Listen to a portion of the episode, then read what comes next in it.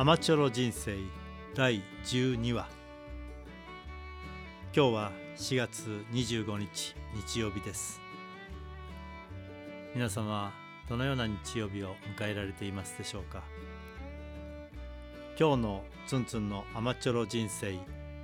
第12話はですね、えー、私が大学を退職することを決めたこととそして、えー、JIL という日本体験学習研究所を法人化するといったことに、えー、取り組んだことのお話をさせていただけたらと思います。えー、1977年に非常勤に南山短期大学人間関係科というところに、えー、勤めることになりその2年後に、え、常勤の講師として、え、人間関係科の教員スタッフの一人として加わりました、え、それから2000年の南山大学人文学部心理人間学科といったところに、え、移植するというか新しい学科を設立することになるまで、えー、任官というところで、えー、存分にラボラトリーの体験学習ということそれから学生と共に学び合うということそういったことを楽しませていただいた短期大学時代から2000年4月に入ってちょうどその時私はちょうどと言いますか50少し手前でしたね、えー、48でしたでしょうか、えー、今から考えてみるとなんか元気いっぱいの時だったんだろうなというふうに思います。えー、人文学部の心理人間学科というところが誕生して、えー、学科長の候補に上がり、えー、それを引き受けするといったことから、えー、私の南山大学もしくは大学の一組織のメンバーとしての新しい展開が始まった時だったなと今から思っています。えー、人文学部の心理学と人間関係もしくは教育学社会学を複合的に学べるそんな学科をですね、えー、作ろうということで誕生しそこに学科長として詰めさせていただいて、えー、新しい男性学生と出会うえー、そういったことからもしくは4年生という少し今までの2年の短期とは違う4年間の教育プランを考えていくといったことでラボラトリーの体験学習の新しい展開につながっていったと思ってます。それはこれまでお話ししてきましたように、えー、4年後の大学院の創設、えー、教育ファシリテーション専攻というのが立ち上がったことも私のまたあ皆さんの協力を得ながらの一つの仕事にもなりました、えー、それと同時に、えー、南山大学の中に一つぶら下がっている人間関係研究センターというセンター長の仕事も何期か後に、長くさせていただきました。これも随分、えー、これまでのお話にもさせていただきましたように、え社会人の方々との交流それからラボラトリー体験学習教育の展開の新しい発展、えー、学校教育ゲームとのつながりさまざまな展開に、えー、まあ、携わらせていただいたことも私の大学移籍後の仕事になりました、えー、後半はあそういう専攻主任それから人間文化研究課長そして最後には南山大学の学生部長という大役を仰せつかり、えー、その任務に当たらせていただきました。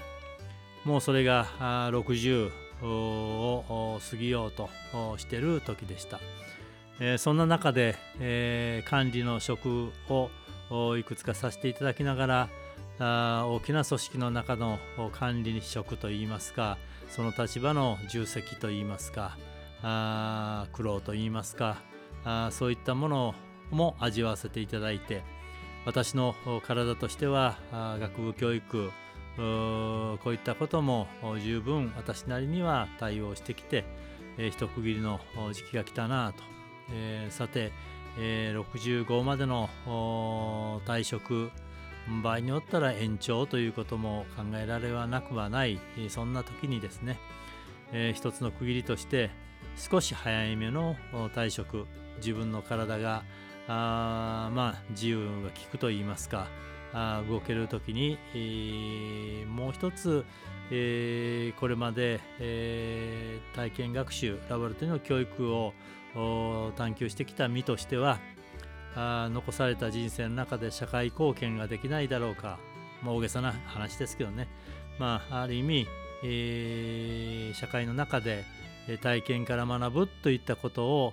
必要とされている人がいるならばそういった社会人の教育といいましょうか。現場とつながる実践といいましょうか。そういったことに残りの人生のエネルギーをかけてもいいかなと。いうふうな思いが湧いてきまして、63歳をもって退職をすることにしました。それが2015年の3月末です。えー、そういった区切りの時に、えー、ちょうど南山短大人間関係科の廃止がつながっていくそんな中で2005年に、えー、鶴舞線入り中にね、えー、そういうスペースを作りたかったんですがあ南山短大生任官生が集ってきてくれるようなあスペースを作れないかと思っていろいろ探索といいますかね調べていてえ最終的には鶴舞線の原駅駅近くもう徒歩歩いて3分ぐらいのところにライオンズマンションの店舗のようなスペースを確保することができましたそれをヒューマンコラボレーションセンター HCC という名称をつけ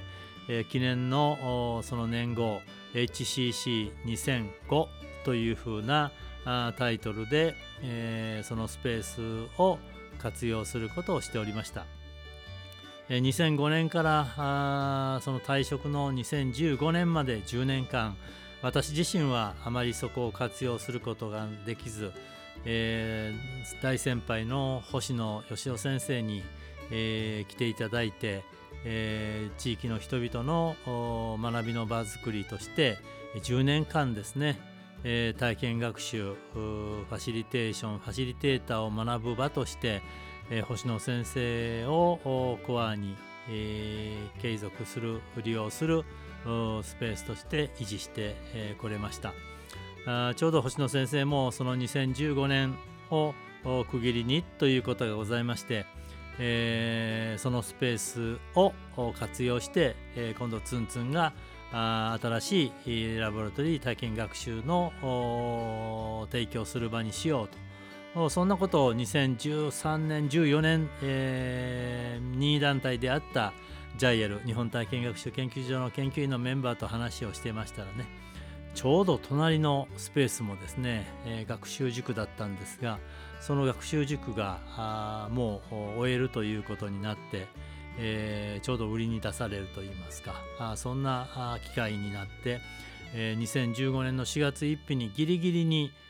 その教室を全て改修し直し、現在の、えー、ジャイエルの本拠地の HCC のスペースをさらに大きく確保することができた。そんな幸運な私の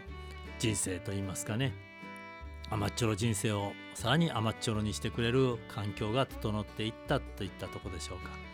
そんな中で2015年4月1日に、一般社団法人化の手続きも全て終ええー、その準備したものが大体整って、えー、法人化のスタートが始まりました、えー、研究員の声を聞くともう思い切って、えー、ツンツンえー、T グループというのもやりないやらないですか？というようなことを声をかけてくれて、えー、私自身は、まあ、あの私の先輩の山口真人先生といいますかマッヒーがですね、えー、T グループを熱心にやってらっしゃったので、えー、マッヒーの T グループの継承といいますかあそれで十分だなというふうに思っていて私自身はあ少し、えー、後ろの方でいたんですが彼も若くしてといいますか亡くなるということがあって、えー、そんな環境の中でやはり、えー、ラボラトリー教育の核となる T グループを用いたトレーニングラボラトリーを継続していく組織として、えー、立ち上げるといったことの決断をしたのも2015年4月です。えー、それからちょうどスマイルといいますかこれも仲間の西田さんですが西田信也さんのスマイルという組織が T グループを第40回を記念してといいますかを終えることで、えー、T グループの開催を終えていくということもお聞きしました、えー、西田さんともお話ししながらあそういったラボラトリー教育の継続性ということでちょうどこのタイミングなので、えー、引き続きやっていってもらえるといいなというようなことを言っていただいて、えー、そんな後押しもあって、えー、日本体験学習研究所 JIL が T グループを中心にしたトレーニングラボラトリーの教育実践の民間の基地となろうとしました。まあ、これはもちろん南山大学の人間関係研究センターがあ大事なあ本拠地として、えー、活動活躍してくれることがベースにあって、えー、それを周辺からといいますか面として、えー、支えていけるといいますか一民間組織として、えー、やっていけたらいいなという思いで今も継続してます。えー、それからどうですかね、あのー、2021年が来て、えー、6年丸6年を終え7年目を迎えています、えー、7年目を迎える2021年で私どものラボラトリー教育の実践の実践者の要請といいますかあ T グループを継承していっていただく人たちをこれからあ私の残りの人生数年の中で、えー、どうやっていけるかというのが今私の大きな課題になっています、えー、ちょうど2020年はコロナ感染症というのがあって新型コロナ感染症というのがあって、えー、やむなくリアルな対面の講座というのがあ減少してます。特に公的機関ではあそういった影響を考えるとリアルな講座の中止ということが行われています。そんなことを考えるとちょっと乱暴ですけど民間だからこそできる T グループも去年2回ほど実施させていただきました。かなり感染予防には注意を払いながら御嶽休暇村を1会場としてそれから清里の生鮮量を1会場としてえー、実践できたこともこの21年2021年に向かうにあたっての研究員とともに一つの自信とエビデンスを持った活動になっていけるんじゃないかなというふうに思っています。そんな中にあってラボラトリー教育の新しい実践は、まあ、私はこれまでの T グループの伝統的な考え方とそれに社会構成主義という一人一人の持ってる真実っていうのは何か社会に一つ真実があるんじゃなく会話コミュニケーションを通してリアリティを作っていくんだこういった考え方の中にある AI アプローチとかナラティブセラピーこういったものを十分に活用しながら新しいグループアプローチの探求というのが今私たち研究員に課せられているんじゃないかなと思ってます。少し今日は長いお話になりましたけども、えー、退職をし一般社団法人を立ち上げ、えー、そんな中で新しいグループアプローチを考えていますよというようなことをお伝えし、えー、もし聞いていただいた方が JIL 日本体験学習研究所の何か取り組みに参加していただいたり場合によったら一緒にラボラトリ教育を実践してくださるそんなスタッフになっていただけたら幸せだなと一人でも増えていくことを願ってるツンツンの甘っちょろ人生であります、えー、今日は第12話のお話として、えー、このようなお話をさせていただきました。また1週間後お話ができる機会があればと思います。今日はどうもありがとうございました。